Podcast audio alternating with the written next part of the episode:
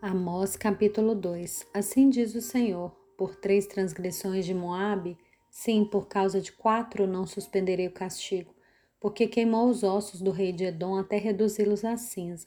Por isso porei fogo em Moabe, fogo que consumirá as fortalezas de Queriote.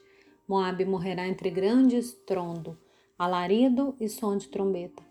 Eliminarei do meio dele o juiz e juntamente com ele matarei todos os seus príncipes, diz o Senhor. Assim diz o Senhor: por, por três transgressões de Judá, sim, por causa de quatro, não suspenderei o castigo, porque rejeitaram a lei do Senhor e não guardaram os seus estatutos. Os falsos deuses os enganaram, deuses que os pais deles haviam seguido. Por isso, porei fogo em Judá, fogo que consumirá as fortalezas de Jerusalém.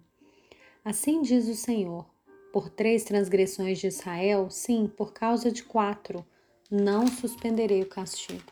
Porque vendem o justo por dinheiro, condenam o necessitado por causa de um par de sandálias, esmagam no pó da terra a cabeça dos pobres e pervertem o caminho dos necessitados. Um homem e seu pai têm relações com a mesma jovem e assim profanam o meu santo nome. Eles se deitam ao lado de qualquer altar sobre roupas recebidas como penhor, e no templo do seu Deus bebem o vinho dos que foram multados. Todavia, fui eu que destruí diante deles os amorreus, que eram tão altos como os cedros e tão fortes como os carvalhos. Destruí os seus frutos por cima, suas raízes por baixo. Também fui eu que tirei vocês da terra do Egito e durante quarenta anos os conduzi pelo deserto, para que vocês pudessem tomar a terra dos amorreus. Escolhi alguns dos seus filhos para serem profetas e alguns dos seus jovens para serem nazireus. Não é isso? Assim, filhos de Israel, diz o Senhor. Mas vocês deram vinho aos nazireus e ordenaram aos profetas que não profetizassem.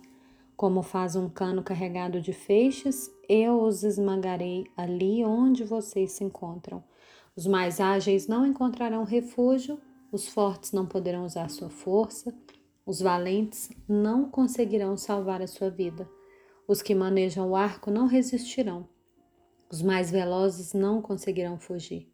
E os que vão montados a cavalo não conseguirão salvar sua vida. Até mesmo os mais corajosos entre os valentes fugirão nus naquele dia, diz o Senhor.